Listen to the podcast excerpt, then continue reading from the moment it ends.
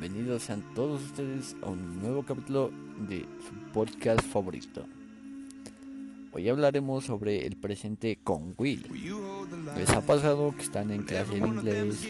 El profesor les deja un trabajo donde tienen que plasmar su vida futuro con el verbo will. Y por casualidad se les olvida cómo utilizar el will. No se preocupen, aquí les hablaremos de cómo utilizarlo correctamente. Primero, debemos de entender que el futuro con will se emplea para una decisión espontánea, alguna promesa o una situación a futuro que no ha sido planeada. Entendiendo eso, pasamos con que el will se utiliza con I, you, he, she, we they, que sería yo, tú, él, ella, nosotros y ellos.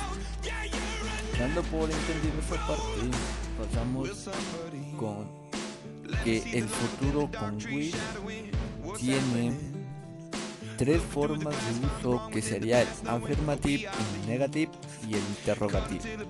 Sería afirmativo, negativo e interrogativo. Para entender cada una de ellas debemos de saber cuál es su estructura. Para empezar con ello, primero empezaremos con el afirmativo, que su estructura quedaría de la siguiente manera. El sujeto más el will más el verbo más el complemento, que sería sujeto más will más verbo más complemento. Ahora, un ejemplo de ello sería ella tocaría el piano, que quedaría de la siguiente manera. She will play the piano. Ahora, entendiendo eso, pasamos con el negativo, su estructura del negativo. Quedaría de la siguiente manera. Primero va el sujeto más el want más el verb más el complemento. Será el sujeto más el will. El negativo quedaría como want. En esta parte se utilizaría el want más el verbo y por último el complemento.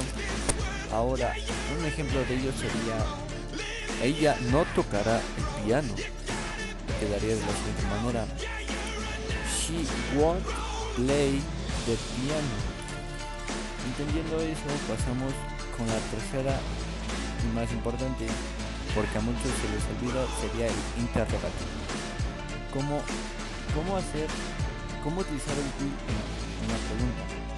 La estructura es la siguiente quedaría primero va el will más el sujeto más el verbo y por último el complement.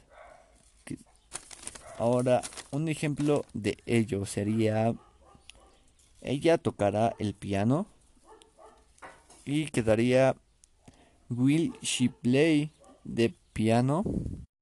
Dado por entendido que les quedó claro, me despido. Espero y les haya servido de algo a este podcast y muchas gracias por su atención.